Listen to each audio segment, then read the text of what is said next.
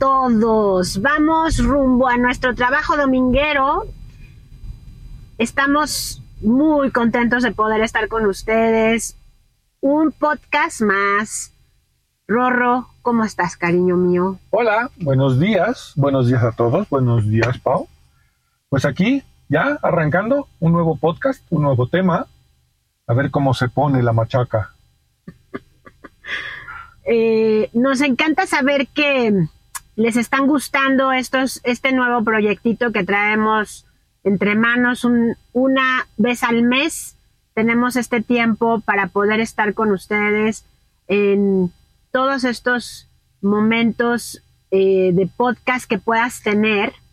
Me da gusto saber que les están gustando. Eh, por favor, déjanos tu reseña, compártelo, recomiéndanos eh, deja tus estrellitas para que podamos llegar a cada vez más gente. Vamos a hablar de límites. Traemos el tema de límites acá en Buscando mi voz porque en julio estrenamos un nuevo workshop para codependientes que necesitan aprender a poner límites. Entonces, aprovechando este tema que anda, que anda fresquito en nuestras redes sociales, queremos compartirlo con nuestros buscadores de podcast. De acuerdo. Pues arranquemos. De entrada, creo que si pudiéramos comparar, entonces, un límite es una especie de barrera o algo así. Los límites es algo que se necesita sea, todos los seres humanos necesitamos límites internos para no desbordarnos y no ser impulsivos, e externos para definir nuestras relaciones con los demás.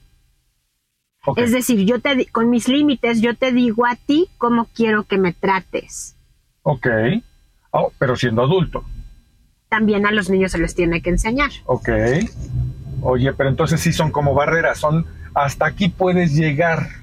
Entonces, si es lo que entiendo, es ah, no puedes pasarte de aquí. O sea, no me puedes tratar de güey, por ejemplo, ¿no? O sea, no soy güey, soy tu mujer, soy tu pareja. O sea, ¿me explico? Sí. ¿Eso podría ser una especie de límite? Sí. Hay diferentes tipos de límites que ya los iremos platicando. Ok. Pero lo principal es que a muchísimas personas, sobre todo si te enseñaron a complacer al otro, como parte de tu cultura, es decir, necesitas complacer al otro, caerle bien al otro, que el otro te acepte, entonces te confundes cuando, cuando dices que puedes poner límites. si estás para complacer, entonces tendrías que estar autorizando todo. Exactamente. Tendrías que autorizarlo todo, tendrías que permitirlo todo para que el otro esté contento, para que lo complazcas. Mm. ¿Y entonces el otro puede abusar de ti? Sí. Digo, si es, si es una buena persona no tendría por qué hacerlo, pero, pero si es un cuate gandaya y tú permites todo, pues el cuate gandaya es el que siempre te pide que le hagas la tarea, es el que siempre te pide que le pases las respuestas, y tú no le pones el límite, por lo tanto, por quedar bien con él, tú terminas complaciéndolo y haciendo todo por él. ¿Puede ser? Sí, haciendo todo por él, pero la vivencia interior, o sea, como lo vives, lo vive la persona que no puede poner límite, que complace a los demás, es como siempre está como pensando que no es suficiente o que algo malo va a pasar si, aunque se sienta incómodo o incómoda con el otro o con lo que está pasando, necesita siempre estar pensando en el otro. Por eso es un tema de codependencia, los límites. La falta de sería, ¿no? La manera ambigua tal vez de poner límites, porque los codependientes a veces podemos poner límites y a veces no podemos poner límites. Ok. Ok, empecemos por cronología. ¿Cuál sería el primer límite que se le pone a una persona? Es que tienes que observarte a ti mismo y tienes que pensar qué es, en qué situaciones o en qué circunstancias o con qué personas me siento incómodo. Pero me refiero a cuál sería el primer límite cuando eres niño. cuando estás chiquito. O sea, cronológicamente, cuando eres niño, te tienen que poner pues más límites, ¿no? Porque tienes, no puedes este, tocar la estufa, no puedes entrar a la cocina sin supervisión. O sea, ¿cuál sería el primer límite que le ponen a un niño? El límite físico. Ajá. O sea, el límite físico es no puedes tocarme y no puedes tocar. El límite físico tiene que ver con eso, tiene que ver con la, la- la limitante entre tu cuerpo y mi cuerpo. Mm. Y hay un límite normalmente que, se, que, que tenemos todos con las personas que no conocemos, como de un, un medio metro, un metro. Claro que si vives en Ciudad de México y te trepas al metro de la Ciudad de México o al transporte público, esos límites no existen, pero generalmente cuando estamos frente a una persona no te acercas demasiado a esa persona físicamente. Que sería como el, el espacio de... Un espacio... Así. Sí, Lo que haces con tu medio. burbuja, ¿no? Exactamente, es la famosa burbuja. Ajá. Entonces, en ese, en ese espacio como de medio metro, un metro, estás respetando al otro en su límite físico, Y eso se le enseña a los niños chiquitos. a los niños pequeños. No te acerques más allá de la burbuja, pero tampoco permitas que alguien se acerque más a ti de la burbuja. Sí, y va- lo van aprendiendo de manera social, porque a los, a los niños chicos los primeros límites que se les enseñan es no te pongas en riesgo y no hagas nada que altere el bienestar de todos. Si te das cuenta, ahí están implícitas las normas sociales. de acuerdo. Entonces, los límites también es algo que aprendiste en tu casa, no nada más de la sociedad, sino lo empiezas a aprender en tu casa, en tu familia, y después vas creciendo hacia afuera y entonces vas encontrándote y vas comprendiendo qué pasa con los límites. Uy, perdón, creo un que hubo hoyazo. hoyazo ahí que no vimos. Este, entonces, el tema es ese, o sea, el tema es la importancia de enseñarle a los chicos los límites para con su cuerpo, para con, cómo hablan a los demás, cómo se dirigen a los demás, pero también que vayan haciendo consciente que tanto lo que pasa en la interacción con el otro les es agradable o no. Y entonces les estamos enseñando a los niños a poner límites. Exactamente. Pero a poner límites en contacto consigo mismos, Ajá, no con lo que el otro está pidiendo de nosotros. de acuerdo. Porque cuando somos pequeños nos importa mucho lo que los otros digan de nosotros, porque así somos los seres humanos. Entonces nos importa mucho lo que diga nuestra mamá, nos importa mucho lo que diga nuestra maestra, nuestros hermanos, nuestro papá, ya en un momento dado, ya más grandecitos, a los 4 o 5 años. Entonces es importante la regulación externa primero Ok, y después enseñarle al niño a regularse internamente. y ahí viene esa parte en donde le enseñamos al niño la parte de la burbuja y más la parte del con extraños no tienes que hablar, este no recibas, no, no aceptes nada de nadie a menos que yo esté y que me pidan permiso a mí para poderte dar algo, un dulce, una paleta, ¿no? Algo así, ¿no? Este, que por ejemplo estaba haciendo un video del Shaq O'Neal, el basquetbolista, y que se propuso que cada vez que salía a la calle tenía que hacer algo por alguien, tenía que darle algo a alguien, tenía que ser generoso. Y estaba en el súper y se voltea con el niño que tenía al lado y le dice, ¿tienes bicicleta?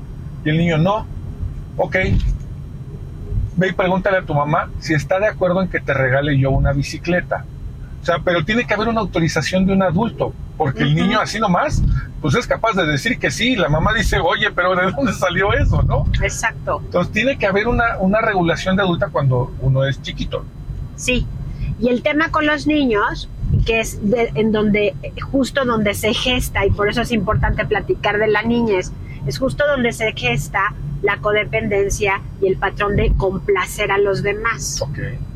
que es, si tú a un niño constantemente le estás pidiendo que te complazca o que complazca a fulano de tal o Ujú. determinada situación y que se deje de hacer caso a sí mismo o a sí misma, En Es decir, incomodidad, que por ejemplo, cuando le dicen, ve y dale un beso. Exacto, cuando le dicen saluda a tu abuelita y el niño no quiere besarla porque no se siente cómodo en ese momento, porque la abuela necesitaría ganarse el cariño y la aceptación y en un, en un constante contacto con el niño, o sea, en- hay la fina línea entre educar y obligar a que los toquen, por ejemplo, a ser abrazados por alguien ajá. que no quiere ser tocado. Por eso a un niño siempre se le debe preguntar, o cuando lo saludas, hacerlo sentir importante, pero saludarlo con un saludito, ¿no? Yo siempre lo saludo así, con el dedito, hola. Y así el niño va agarrando confianza, la niñita va teniendo más confianza, la misma niña o el mismo niño en su espontaneidad te va a tocar. De acuerdo. Y entonces tú ya lo puedes tocar con todo respeto. ¿Qué diferencia hay entre un niño, o no, no en el momento de la niñez, pero más adelante en un niño que tiene buenos límites y un niño que no tuvo límites? ¿Qué, qué- qué diferencia en lo eh, principal en el comportamiento del niño? la autorregulación. O sea, un niño que sus padres lo, lo, lo aprendieron, a- le enseñaron autorregulación, se sabe comportar bien en todos lados. Sin necesidad de decirle que se porte sin bien. ¿no? necesidad de que su papá o mamá lo estén regulando constantemente. Con la mirada, como decían, Como- como, en nuestra época, ¿no? nuestra que mi época. mamá me controlaba con la mirada nada más. O sea, pero eso no era autorregulación, eso era una regulación externa. Eso es una regulación externa. Y un niño sin límites necesita la regulación externa todo el tiempo. Sí. Porque no sabe, no sabe comportarse, o sea, no ha aprendido a estar en, en sociedad. O sea, también los límites nos ayudan a estar en sociedad. Ok. a pertenecer, pero hay una gran, hay, hay, hay en, en los codependientes es que puede ser que no te enseñaron ciertos límites sociales y entonces es al revés, lo permites todo. Permites muchas más cosas en caso de la codependencia y cuando tuviste límites saludables, no necesariamente lo permites, o sea, sabes decir no, sabes decir ahorita esto, esto para después, sabes decir después te aviso, este, Entonces, perdón, puedo entender que hay tres opciones. Tú, tendría, tendríamos tres opciones. El niño con límites sanos es el niño que se autorregula, que sabe decir que no, que, que, tiene, que tiene regulación constante en sí mismo. El Sí. segundo es el que se desborda porque no tuvo límites, entonces hace lo que se le pega la gana y grita en el súper y grita en todos lados y ¡ah! ya se berricha y bla, bla, bla. O el que complace a todo mundo. El, el otro extremo es el que complace a todo el mundo y siempre está buscando la mirada a- aprobatoria de alguien. Yo no hubiera pensado en eso, fíjate. O sea, voltea a ver a su mamá siempre, no está seguro o no está segura de que eso es lo que tiene que hacer. ¿Por falta de límites? Por exceso de límites, tal Ah, vez. ok, por exceso. Claro, entonces tiene que pedir permiso para todo. Exactamente. Claro, y entonces, está madre- para complacer. Madres muy controladoras, Ya. padres muy exigentes o padres muy exigentes provocan que los niños Aquí es donde todos Sean- decimos, ¡oh! sean entendí". muy complacientes. Claro, o ven, no es que les digan, sino todo el tiempo están mirando a sus papás, están mirando el entorno y entonces ven que su mamá todo el tiempo está buscando aprobación o que su papá es demasiado gritón, demasiado, entonces todo gira alrededor. Cuando tienes un padre alcohólico, cuando tienes un hermano con adicciones y creces en un ambiente así, en donde hay alguien que se desborda constantemente, no necesariamente tiene que ser la figura materno o paterna, puede ser un hermano que no se sepa regular, que tenga un problema, que, que no sepan los padres cómo tratarlo porque es un niño o una niña más, más este, difícil, más rebelde, y entonces eso provoca también mucha tensión en la familia. Mm, Y entonces este tipo de niños, los que no son los rebeldes o los que son más sensibles, están todo el tiempo asustados. Entonces buscan que alguien les diga qué hacer. Y buscan constantemente estar bien con la familia para no generar conflicto. ok, y eso a la larga, pues obviamente te trae bronca, ¿no? Bueno, es que eso, eso es a la larga lo que provoca que un codependiente entre en una relación o una codependiente en una relación en donde esté para el otro todo el tiempo sin mirarse a sí mismo en una desconexión consigo mismo, consigo misma, y entonces lo que provoca es que no haya límites y la gente empieza a abusar de ellas De o de ellos hasta que llega un punto en que hay- los lastiman, claro, porque si yo te digo cómo quiero que me trates, evito también que me lastimes. porque la única persona que sabe qué tanto aguanta o qué tanto puede aguantar es tú, eres Uno tú mismo. mismo. Ajá. Y hay gente que, vamos, las personas que tienen adictos, por ejemplo, como familiares, como parejas, como hijos, aguantan muchísimo. Mucho dolor emocional, incluso hasta golpes, Maltrato. ¿no? Maltrato, Ajá, ajá. violencia, etcétera, precisamente porque hay una falta de, de límites. Claro. Por eso los límites. Suena lógico, claro. Por eso el workshop, porque sí, hablamos de codependencia, pero a- específicamente poner límites para un codependiente cuesta, es cuesta la vida. difícil. Te cuesta la vida. Sí, Oye, es muy amenazante. ahora, no es lo mismo ponerle límites a tu hijo que ponerle límites a tu pareja, ¿estás de acuerdo? Sí, no, no es lo mismo. No es lo mismo. Ahora, o a un familiar, inclusive hay quienes, hay quienes dicen, no le voy a poner límite a mi mamá porque es mi mamá. Ajá, exacto. Entonces, hay una, hay una gran diferencia entre el tipo de límites que le voy a poner a ciertas personas, que le voy a poner a mi pareja, que le voy a poner a mi papá, a mi mamá, que le voy a poner a mis hijos, que le voy a poner a mis hermanos.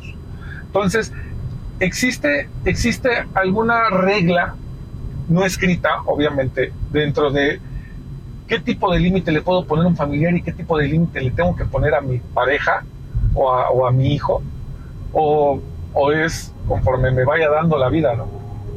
Lo que pasa es que el límite está determinado, o sea, la facilidad para que lo puedas poner, o sea, decirle al otro cómo quieres ser tratado, si te das cuenta, es que es más difícil ponerle un límite a una persona que quieres y que está vinculada contigo desde la infancia, como tu madre, tu padre, algún hermano, algún abuelo, alguien cercano, a una persona ajena.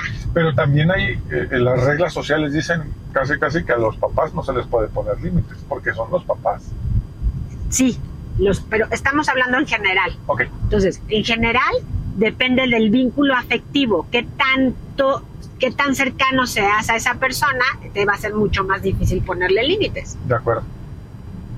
Precisamente porque hay un vínculo afectivo, no nada más, no solo que está avalado por la sociedad. O sea, a tus papás no les puedes decir en, en- Latinoamérica, ¿no? Latinos, es más difícil decirle no a un papá. Exacto. decirle, no te quiero ver hoy, esto que me estás diciendo no es para mí lo correcto, no te metas en mi vida, no opines en esto, ¿no? Se vuelve casi imposible eso. Entonces es muy difícil para los adultos, hijos adultos, dejar de ser niños. entonces somos niños adultos frente a nuestros papás. O sea, nos Sí. seguimos comportando como niños, Sí, pero ya somos adultos. Sí, sí, sí. Sí, de acuerdo.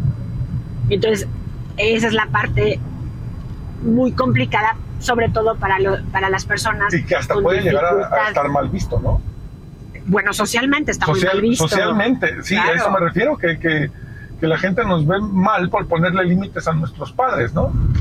Sí, la gente te ve mal por ponerle límites a tu papá o alejarte de, de las personas que te provocan conflicto en tu familia, ¿no? O te generan enojo, te O generan ansiedad, te generan esos sentimientos negativos que no quieres en tu vida. Exactamente.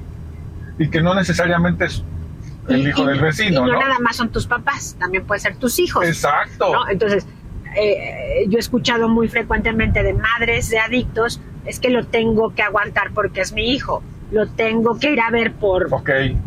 Y ahí entra la falta de límite. Del no poderle poner límite porque el vínculo es muy cercano, porque es una persona muy querida. Pero fíjate, también está esta parte, es muy querida, lo amas mucho, pero también está la parte social. Seré una, madre, una mala madre si le pongo un límite y le digo que no. Wow.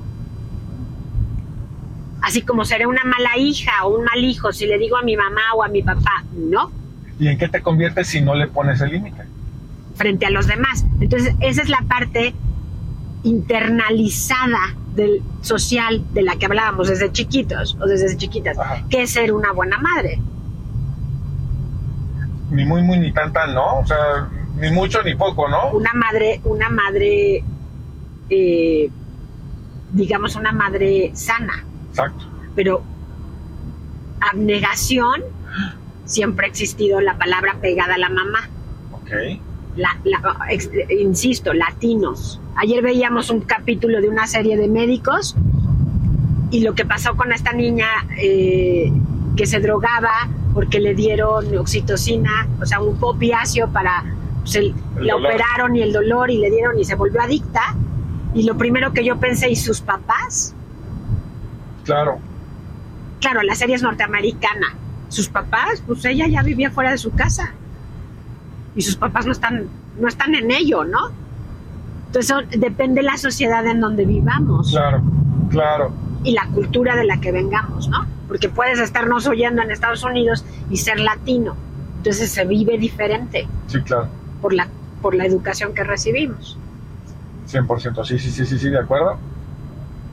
Entonces, una, unos padres que no le ponen límites a sus, a sus hijos, pues los hijos terminan literal haciendo lo que se les pega la gana, pensando que son este, omnipotentes y que pueden hacer absolutamente todo sin tener ninguna consecuencia, ¿no? Exacto. Entonces, los papás, y, y cuando el hijo hace algo, que, que también nos encontramos en donde ahora, decíamos hace, hace tiempo en la escuela, eh, en, en la secundaria, decíamos, somos los últimos hijos regañados por nuestros padres y somos los primeros padres regañados por nuestros hijos, ¿no? Estás hablando de nuestra generación. De, de nuestra generación Ok. en donde los hijos creen que pueden hacer todo lo que quieran sin tener consecuencias porque tienen atrás de ellos unos papás que los protegen de absolutamente todo. Entonces no solamente no tienen límites, tienen hasta permiso. Entonces, ¿en qué se va a convertir ese chavo? ¿Y qué tanto cooperaron los papás para que el chavo llegara a ser lo que es, no? Fíjate que ese es, ese es un punto muy importante para poner límites a, por, que es al- los temas que nos estamos dedicando ahora en Buscando mi voz. Hemos abierto este también nuevo proyecto para ayudar, grupo de apoyo para madres de adictos. Y uno de los temas que más surgen en el grupo de apoyo es precisamente en qué me equivoqué. Para, o sea, para que esto sucediera con mi hijo, en qué me equivoqué yo. ¿No necesariamente o sí necesariamente? Sí necesariamente. Ok, ok, ok. Y entonces, sí, sí necesariamente lo tienes que revisar. Y Ah. tienes que hacerte consciente. Mi pregunta de no necesariamente o sí necesariamente me refiero a no necesariamente tuvo que haber un error del de la madre o el padre o sí necesariamente tuvo que haber un error. ¿De qué hicieron Generalmente, es que acuérdate que en psicología nada es contundente, nada es sí o no, porque los seres humanos somos Eh, un estuchito de acuerdo. Entonces, no, no necesariamente, o sea, no hay un contundente Sí, sí, pero casi siempre, generalmente, Ok. un 99% de los casos que yo conozco y he trabajado es sí. ok, ok, ok, ok. Sea, generalmente Algo pasa. hay al- ah, hubo una situación ahí que provocó que el chavo tomara esas decisiones. Sí. Ok. Que no necesariamente es que el papá le haya dicho, ándale, mijo, vamos. No, no, pero, pero para que el chavo, o sea, hay que recordar que una adicción tiene que ver con yo no lo causo, yo no curo la adicción y yo no controlo la adicción. Ok, sí. Y en yo no lo causo es tú no causas que tu hijo sea un adicto. El adicto tiene que hacerse responsable de su propia enfermedad, de su propia De adicción. acuerdo. Pero si eres responsable de ciertas cosas, ¿De acuerdo? entonces, de eso te tienes que hacer consciente. Y a, y a ese punto quería llegar. O sea, muchísimos papás, muchísimas mamás les cuesta mucho trabajo hacerse conscientes de lo que hicieron y de lo que siguen haciendo con sus hijos. Y generalmente va pegado a los límites. Esto que tú decías. O sea, estos muchachos de ahora, ¿no? Adolescentes de ahora están con una idea de que lo pueden hacer todo, pero porque se los hemos permitido los adultos Porque que los criamos Sí.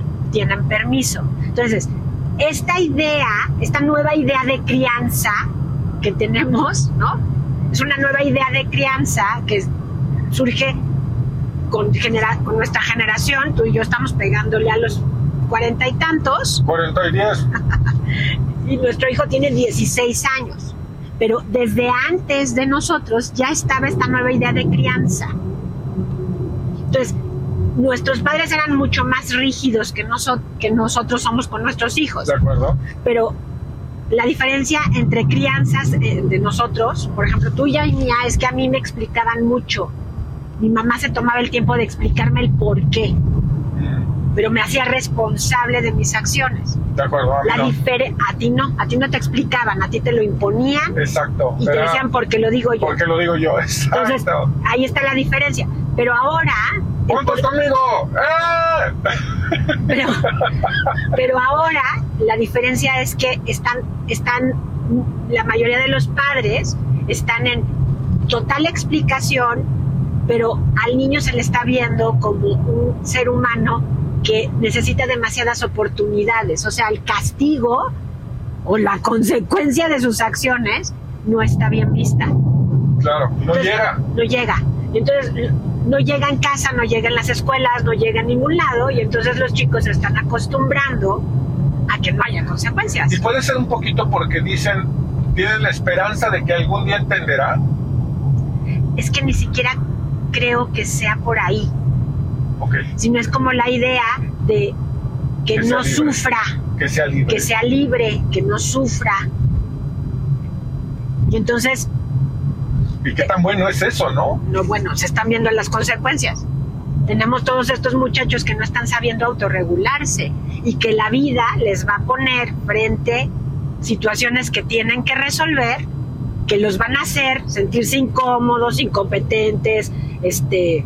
Y que cualquier punto de sufrimiento lo magnifica. Exactamente, no saben sufrir. Lo veíamos también ayer en la serie.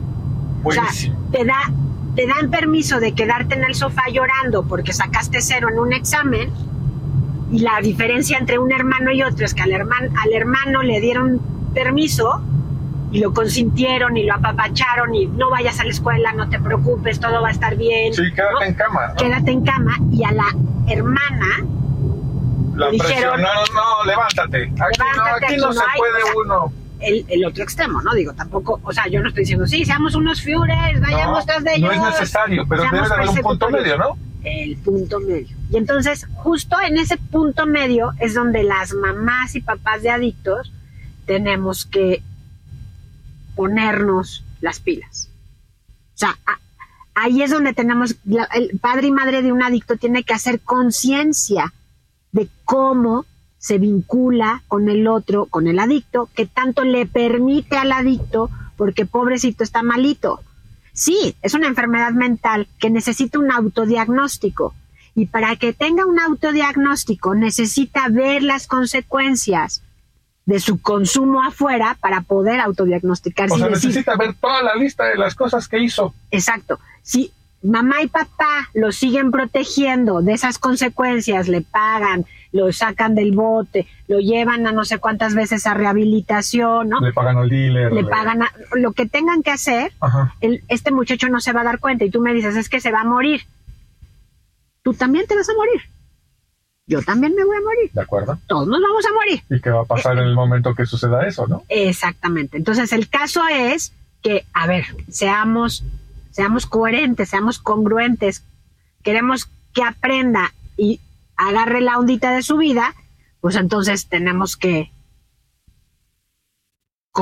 Sería como recuperar un poquito lo que no se, lo, que, lo que se tuvo que haber hecho antes. ¿Sí sería algo así? O sea, poner el límite ahorita no es nunca es tarde.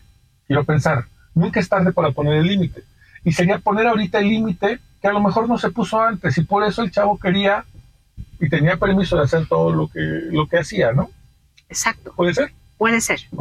Y puede ser también que hubo muchísima rigidez en la casa y también él quiere escapar de esa rigidez, o ella, hablando de adictos, ¿eh? A escapar de esa rigidez. O puede ser que hubo mucha ambivalencia, a veces había límites, a veces no había límites.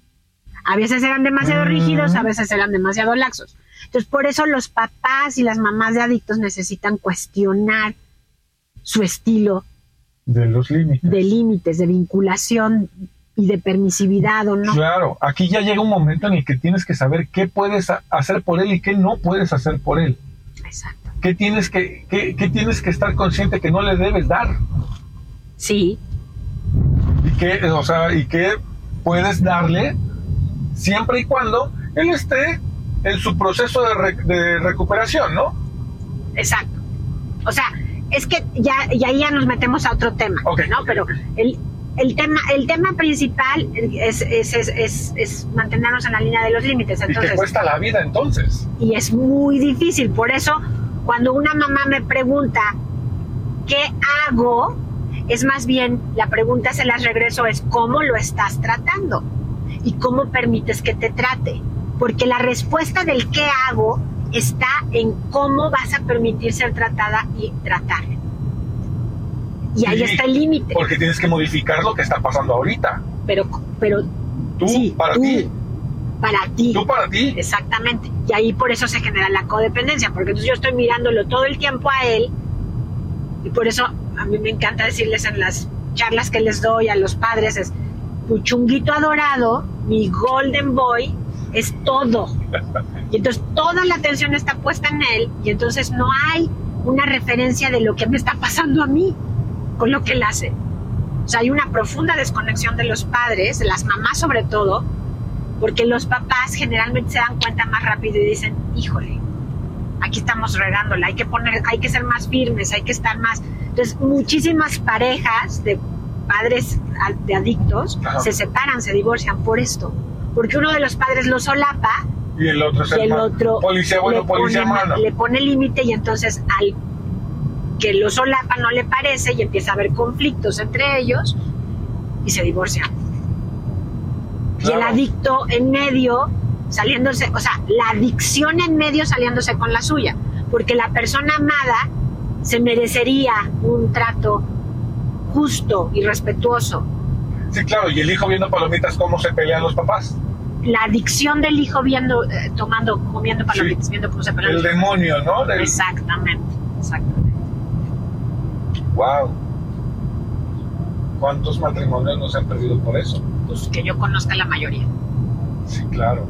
que yo conozca la Y mayoría. si, vamos, no es lo mismo tener un hijo que lleva un año de adicción que tener un hijo que lleva 10 años de adicción. Entonces, para que un, para que un hijo lleve 10 años de adicción, tiene que haber un patrón de conducta de permiso. Sí.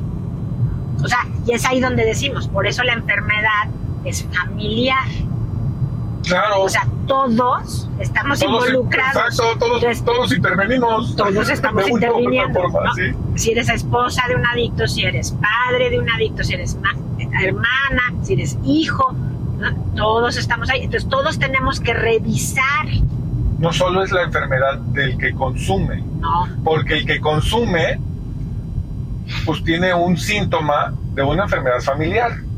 Exacto. ¿Lo entendí bien? ¿Lo entendiste? Ok. Ok, entonces lo, lo que se tiene que trabajar es a la familia en conjunto. Sí.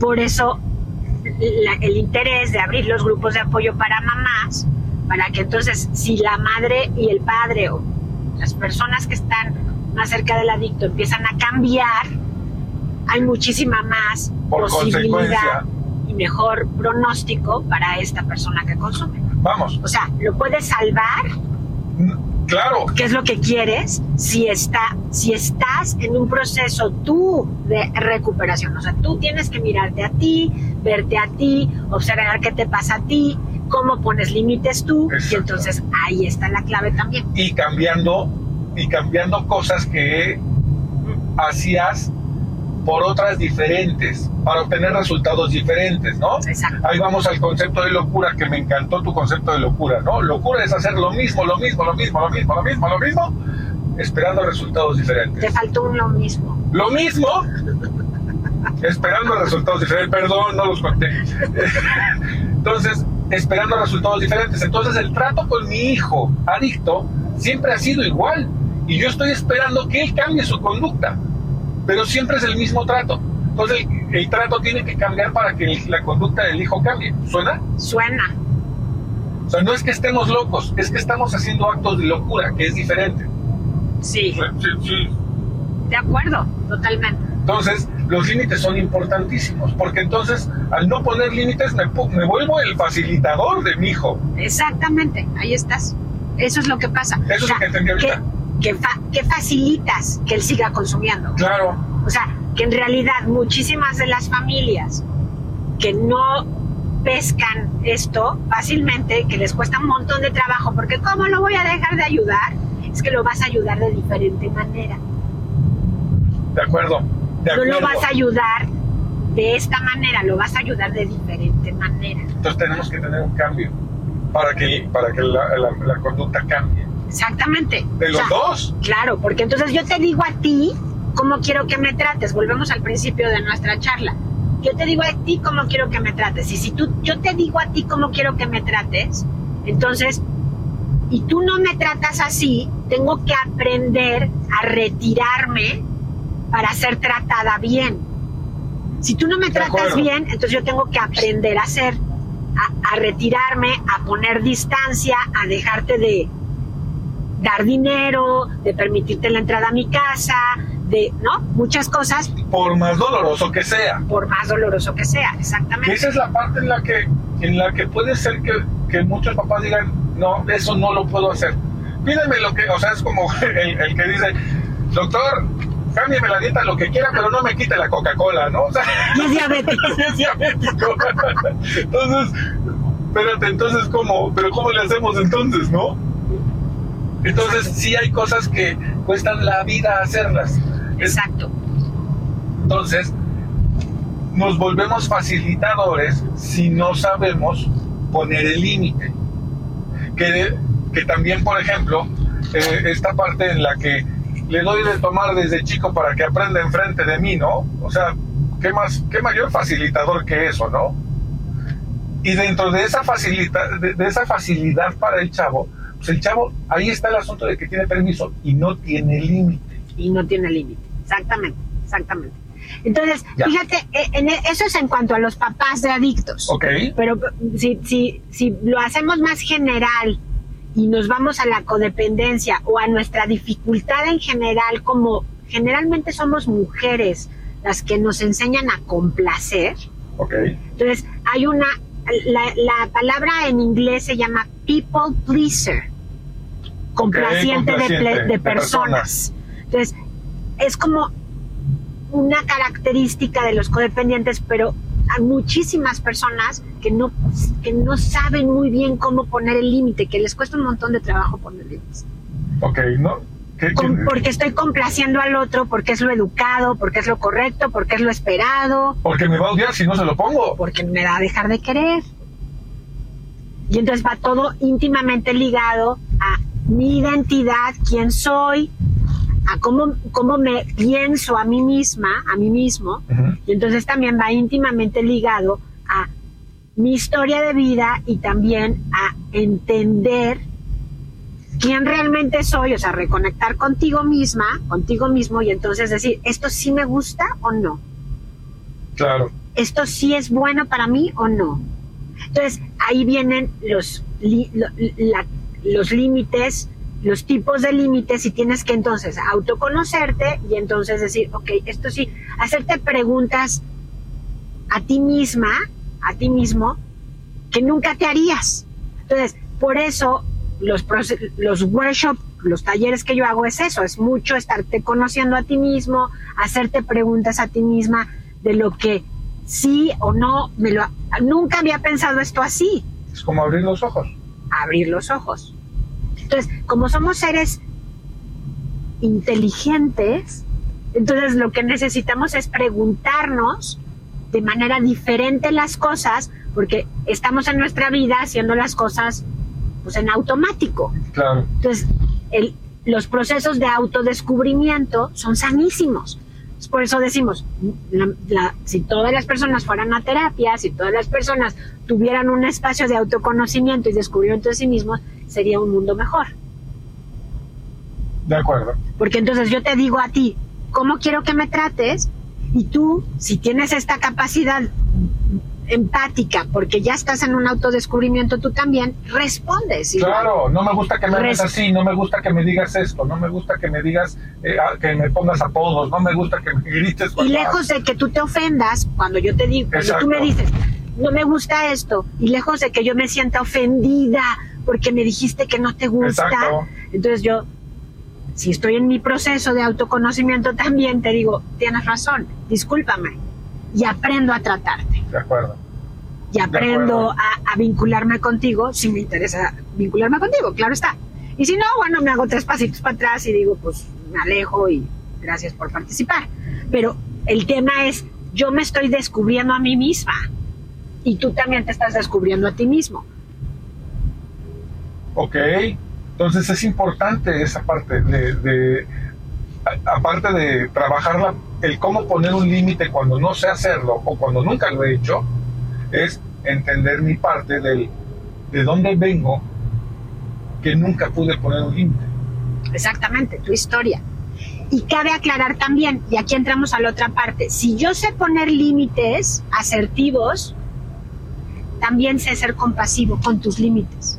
Claro, Entonces, cuando eres rígido en los límites, no eres compasivo.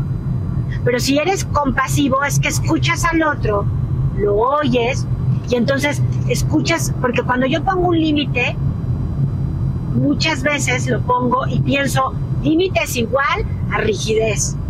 no Hasta necesariamente, aquí, ¿o no- sí? hasta aquí llegaste. Pues no, sino simplemente es decirte, a mí me, yo, yo quiero esto para mí. Y entonces el límite viene desde un lugar de vulnerabilidad con el otro. Claro, Porque te estoy diciendo, ¿cómo quiero que me trates? Pero te estoy hablando de mí, de mi interior, desde mí. Y entonces eso es muy, muy vulnerable. Es más fácil que yo te diga, hazte para allá, quítate, no quiero, y enojada. O, y entonces, claro, tú te vives rechazado y entonces hay un problema. de acuerdo. En vez de sentarme a, Platicar, de platicarlo, de aprender, de yo tengo que aprender a, des- a comunicarte a ti de manera vulnerable, a mí me está pasando esto. claro. Claro, claro, que por ejemplo, eh, el, el asunto de un alumno a un maestro, ¿no? Le cae bien el maestro y es, pero eso no le da derecho a hablarle de güey, ¿no? Ah, claro. Entonces, la labor del maestro es explicarle al alumno. No se vale que trates hacia el adulto. El que tengas confianza con él no significa que puedas hablarle como tu igual. Exacto. Entonces, ahí hay una, hay una, hay una parte de aprendizaje en los chavos. Y en los adultos también. La cosa es que los adultos damos por sentado que ya lo sabemos. ¿no? Eso, eso. Entonces, ¿qué es lo que, qué- qué es lo que mencionaba hace ratito, no? Ah, ya lo aprenderá. y nunca lo aprendió. Y entonces, cuando es adulto, ya se está esperando de él que ya lo haya aprendido. Exacto. Entonces, el tema es que cuando yo soy un adulto que estoy en un proceso de autodescubrimiento, de toma de conciencia constante de mí misma, estoy abierta a aprender. Entonces, también poner límites, ¿Qué tanto Es- estamos en ese canal? la mayoría de los adultos no, porque creemos que ya lo sabemos todo. Que ya, lo sa- que ya sabemos todo lo que tenemos que saber. Sí, claro. Y entonces es estar abierto a escuchar y a escucharte a ti mismo. Entonces, cuando yo te pongo un límite, tú, tú sí estás en esta toma de conciencia, dices, claro, a ver, a ver, a ver, ¿qué me pasa a mí con esto que me está diciendo Paola? Y no nada más lo haces personal en el sentido de me siento ofendido porque me dijiste que no, sino te observas, haces conciencia y generosamente dialogas con el otro, compasivamente dialogas con el otro. Ok. Y entonces muchísimos matrimonios cuando van a terapia de pareja o cuando van a, a estos espacios de reencuentros o encuentros que les llaman Mm. de matrimonios, eso es lo que aprenden a hacer.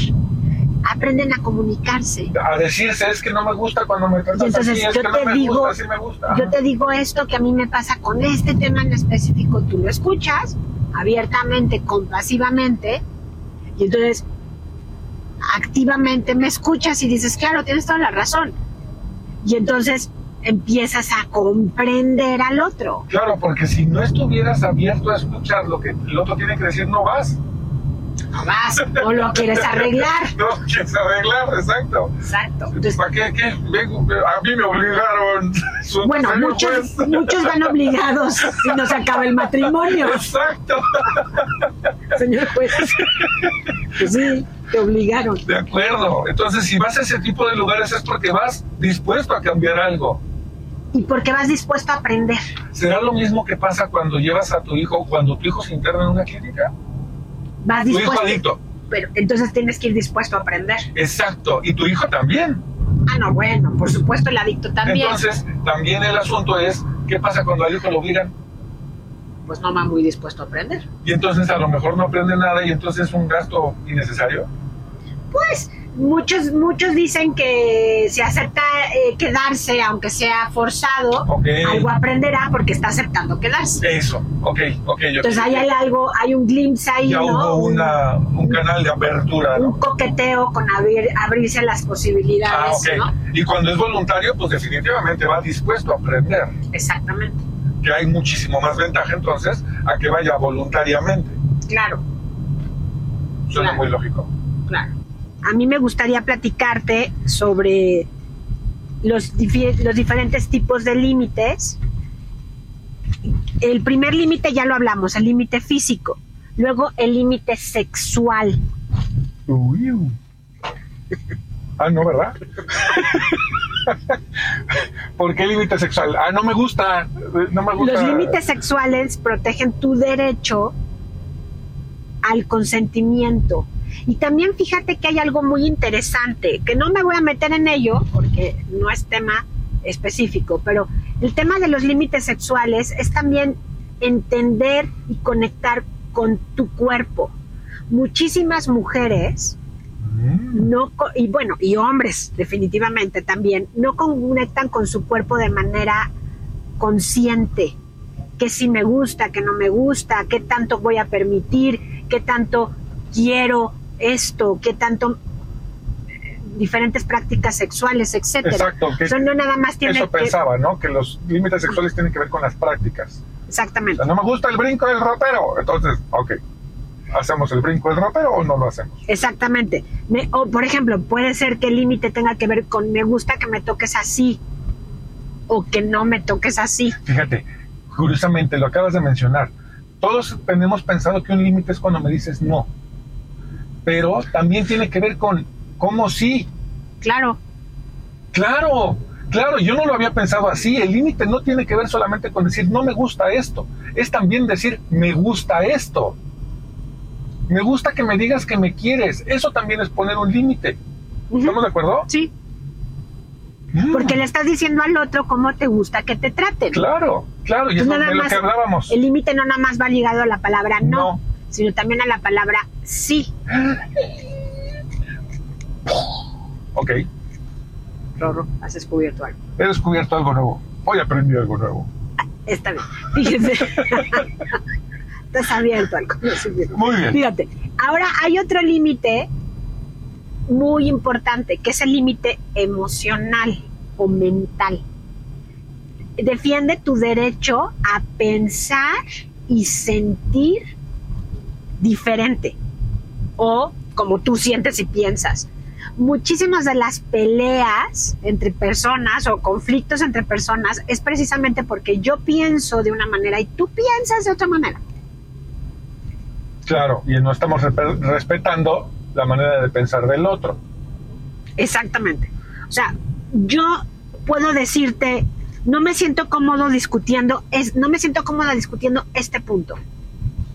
No me siento cómoda o a mí me parece que es esto lo que está pasando en un conflicto dado con tu hijo, con nuestros hijos, con nuestros, Mm. nuestra situación financiera, con, con tu jefe, con, con tus coworkers, o sea, vamos, yo puedo decir lo que pienso sin temor a que tú me rechaces.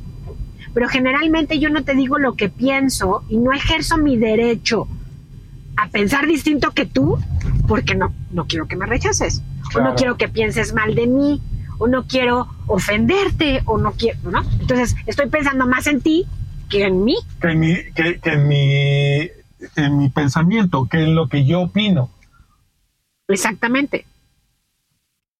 Luego están unos límites que son muy importantes, muy interesantes, que son los límites religiosos o espirituales. Uf, que provocan un montón de conflictos en las reuniones familiares, ¿no? Porque hay diferentes credos. Es como hablar de, dicen, hablar de política y religión siempre te provoca un problema, ¿no? en la mesa ni de política ni de religión. Yo tengo derecho a creer, a adorar, a practicar la espiritualidad o la religiosidad como yo como, como yo creo que, que- que me conviene. creo. Porque a final de cuentas hay una premisa en los 12 pasos que a mí me gusta muchísimo, que dice, yo voy a, con- voy a crear un concepto de ser superior, de Dios, de poder superior, como mi entendimiento me dé. Entonces mi relación con ese ser superior es personal, es íntima, es mía. Entonces, yo te puedo platicar cómo lo hago yo, cómo me llevo yo con Dios, ¿De acuerdo? pero no tienes derecho, por lo tanto, a decirme que no está bien como yo lo hago. que ahí viene la cuestión. Eh, creo que el, el- el mayor problema de hablar de religión no es, creo yo, es mi particular punto de vista, no es el, mi creencia, sino que alguien me trata de convencer que mi creencia está mal, o yo querer convencer a alguien de que su creencia está mal. Exacto. Entonces, yo te convenzo a ti de que lo que tú piensas está mal porque a mí me enseñaron que eso es lo... Y en mi relación con Dios es esta, pero entonces no hay madurez en el vínculo. Entonces yo te persigo porque eres musulmán Ajá. o yo te persigo porque eres cristiano y De cuántas acuerdo. guerras Hay entre... entre- Hay. hay por conflictos religiosos, por ¿no? conflictos por religiosos. diferencias de creencia, que el conflicto no es la creencia, es la el imponer. Exactamente, Ok. el imponer. Entonces, también pasa con la, con la creencia en doble A, por ejemplo. Yo he escuchado mucha gente criticar eh, la manera en que las, la mayoría de las personas que están en doble A necesitan estar y les dicen fanáticos, Ah. les dicen que son unos exagerados, que Claro. para qué lo necesitan tanto, que es una secta. Y entonces, ese es un límite Y religioso. dicen, Y- doble A no sirve. O sea, se van a, a- a la parte contundente de descalificar la creencia del otro. Exactamente. Y entonces, mm, mm, bueno, eh, esa es una parte importante también para la gente que está en recuperación. También por eso muchos de las personas que estamos en recuperación somos anónimos. No decimos que pertenecemos No, porque somos juzgados por Ya se empezaron la discusión de entrada, ¿no? O sea, Exactamente. sí, claro. Entonces ahí hay un punto importante. Muy bien. Otro límite son los límites financieros y económicos. Ok. que en las parejas y con los hijos también son muy complicados, o en las familias con adictos son muy complicados los límites financieros. Y el límite financiero es el derecho a proteger mis recursos económicos. O sea, yo tengo derecho a tener mi propio dinero, mi propio, a proteger mis recursos económicos y a decir en esto no, no lo quiero gastar o en esto no lo quiero invertir. Ok, claro. Ya, ya, ya, ya, ya, ya. Tengo un presupuesto limitado para esto, así que no te puedo ayudar. a- Sí, claro. Otra Y, vez en tus... ah, eh, los chavos adolescentes, préstame 10 pesos. O sea, es la frase más famosa eh, en la preparatoria, ¿no? Préstame 10 pesos. Entonces, no traigo. No tengo, lo tengo, ya, ya está No, todo o invertido, ya tengo, tengo exacto Y- y para lo entonces- mío. y- exacto, y es decirle, no, Exacto. hoy no. Y no le das demasiada explicación. Porque tienes derecho a tu límite financiero. Exacto. En muchísimos matrimonios hay miles de conflictos por, por los límites financieros. De acuerdo. O sea, es un tema a discutir en Sí, muchos un matrimonios. ludópata, Un ludópata, un ludópata con dinero en efectivo. Exactamente, un ludópata, un adicto con dinero en efectivo, Ajá. o eh, matrimonios no, no necesariamente con una enfermedad, eh, sino simplemente el tema del dinero es muy sensible y es algo que sí se tiene que sentar uno a platicar. De acuerdo. ¿Cómo lo vamos a invertir? El dinero ¿En es mío, el tuyo, de Ajá, quién es, quién lo gana, quién no lo gana, quién lo gasta, quién no lo gasta, ¿no? Y tiene que haber acuerdos. tiene que haber acuerdos, límites. De acuerdo. Exacto. Luego, los límites no negociables. Los, esos son, esto sí nunca, no, no puede ser. Ni siquiera entra a discusión. No entra a discusión, es un no rotundo. Y los límites no negociables son puntos decisivos. Y hay una parte en las familias codependientes con adictos sobre todo que ponemos como no negociables todo. Y, no- y todo lo negociamos, todo lo acabamos negociando. Esa es la parte que yo luego sé. Este, ¿Cómo? Sí, o sea, tú dices esto no te lo voy a permitir Sí, ahí está. nunca y te lo permito. Sí. Si llegas borracho, no entras a la casa. Hola mamá, ya llegué. Exactamente. Entonces, los límites no negociables tienen que ver con la seguridad, la integridad física de la persona que pone el límite. O sea, yo no te puedo permitir que estés en mi casa alcoholizado o drogado porque te pones violento, por ejemplo. Ok. Y entonces ese límite es no negociable, porque yo tengo que, ante todo, mi seguridad e integridad física.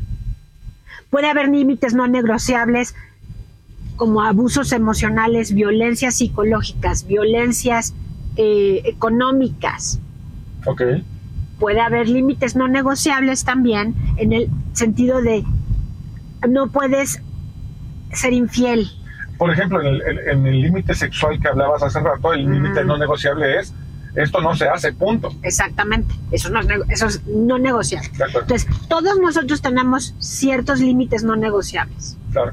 que cuando se pasan las personas en ese límite, generalmente nos sentimos muy agredidos, muy violentados. Mm.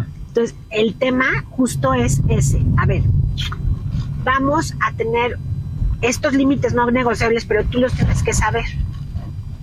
O sea, no el, el otro, no es el que lo tiene que saber. Se lo voy a decir para que lo cumpla. No, no, no, no es eso. Primero Lo es identificarlo tú. tú lo tienes que saber primero. De acuerdo. Y el no negociable es, en mi casa no hay drogas, pero no, y entonces ahí entra, en mi casa no hay drogas, pero no por ti. Porque entonces todos los límites que pongamos no son para que el otro cambie su manera de comportarse, sino para que yo esté salvaguardada y yo te diga cómo quiero que me trates. ¿Sí te das cuenta? Mm. Todo lo hemos platicado hacia allá. Y, y todos son para mí. Exactamente. Todo es para mí. No es por ti, es por mí. Ahora Es- sí, no eres tú, soy yo. Exactamente. Entonces, yo no puedo, yo tengo que tener muy claro cuál es mi límite no negociable para decírtelo a ti. Y si es no negociable, no hay manera de que tú lo pases. Si tú lo pasas, la consecuencia es que yo tengo que poner una distancia física de ti. De acuerdo. Entonces, hay parejas que dicen, ya, o sea, te paso una infidelidad, pero ya no te puedo pasar más infidelidades. Por ejemplo, y eso Claro. no es negociable. O desde el principio hay un diálogo en el, yo no puedo aceptar una infidelidad. De acuerdo. Y es un no negociable. Y eso no es nego- Sí, suena, suena bastante. O eh, no puedes usar esta tarjeta de crédito porque ya te gastaste el crédito de esta tarjeta. No negociable.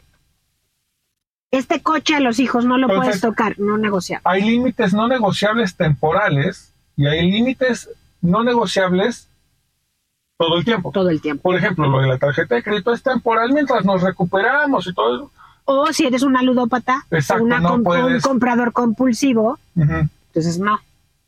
O sea, con mi dinero no, por De acuerdo, ejemplo. de acuerdo, de Entonces, acuerdo. depende de lo que esté pasando. Ok. Pero entonces hay límites no negociables, pero todos los límites tienen que ver contigo. Y ahí es donde entramos también en mucha controversia cuando las personas quieren ponerle límites a, la- a los adictos, por ejemplo, o a los que, a los otros, a los abusadores o a las personas en general. Entonces, yo tengo, yo te quiero decir a ti lo que tú no tienes que hacer. Pero entonces el límite va dirigido a la persona. De acuerdo. O sea, el ejemplo más claro es al adicto. Yo te digo a ti, adicto, que no puedes consumir porque entonces si consumes te anexo o te meto a una clínica o te corro. O te... Y entonces no estoy pensando en mí, estoy pensando en él. Ajá. Y el límite no va así. El límite tiene que ver conmigo, Por mí. por mí. A menos que el puchunguito tenga menos de la mayoría de edad. Entonces ahí necesita el Y límite. ahí sí necesita el límite de, de regulación externa Exacto. porque es un adolescente. Es el que decíamos que originalmente cuando las mamás nos miraban, nos echaban Nos la- echaban una la mirada, mirada 374 una dirty look. y ya y entonces ya. Sí, Y, bueno, y, creo que hasta la fecha hay papás que con una mirada le dicen a su hijo no. Exacto. Y el hijo entiende el no. Y no estás abusando de tu autoridad, ni estás siendo intransigente, ni estás siendo un padre este, castrante, no. Simplemente es no, ¿por qué no? Ok. Y hay límites que sanos. son no, ¿por qué no? Y los límites entonces, para cerrar, los límites son sanos, ¿no? Por supuesto. Todos los límites son sanos. Por supuesto. Y, y aprender a poner límites es sumamente bueno, es sumamente saludable para tener relaciones buenas, sanas, eh, que nos alimentan, que nos nutran, que nos den bienestar. Identificar a la persona que, se, que, que, que puede ser candidato para ser muy buen amigo, ¿no? Exactamente. O sea, igual la persona para ser pareja, la persona para ser amigo, la persona para ser compadre. O sea, eh, eh, los límites son básicos en todo ese tipo de relaciones. Exactamente. Mm, y hay que saber que es un derecho humano ponerle un límite. Está basado en los derechos humanos poner límites. Claro, bien lo dijo don Benito Juárez, el respeto al derecho ajeno es, la, paz. Benito Juárez es un héroe nacional acá en México, porque acuérdate que nos oyen en muchos lados, gracias Dios. Mucho, muchos, es nuestro héroe nacional. Bueno, buscadores, estamos, ya llevamos un rato platicando sobre límites, espero les haya sido de gran ayuda, les haya servido. Nosotros nos hemos divertido bastante, como siempre. Eh, ya llegamos a nuestro destino pero nos vemos en un mes, nos escuchamos en un mes. Mándenos decir qué les gustaría que platicáramos Rogelio y yo en el siguiente podcast. Avienten sus comentarios, eh, aviéntenos sus sugerencias, sus eh, escríbanos en las, en las reseñas de los podcasts y también califíquenlo para que llegue a más personas. Exactamente. Muchas gracias. Nos vemos pronto Adiósito. Adiós.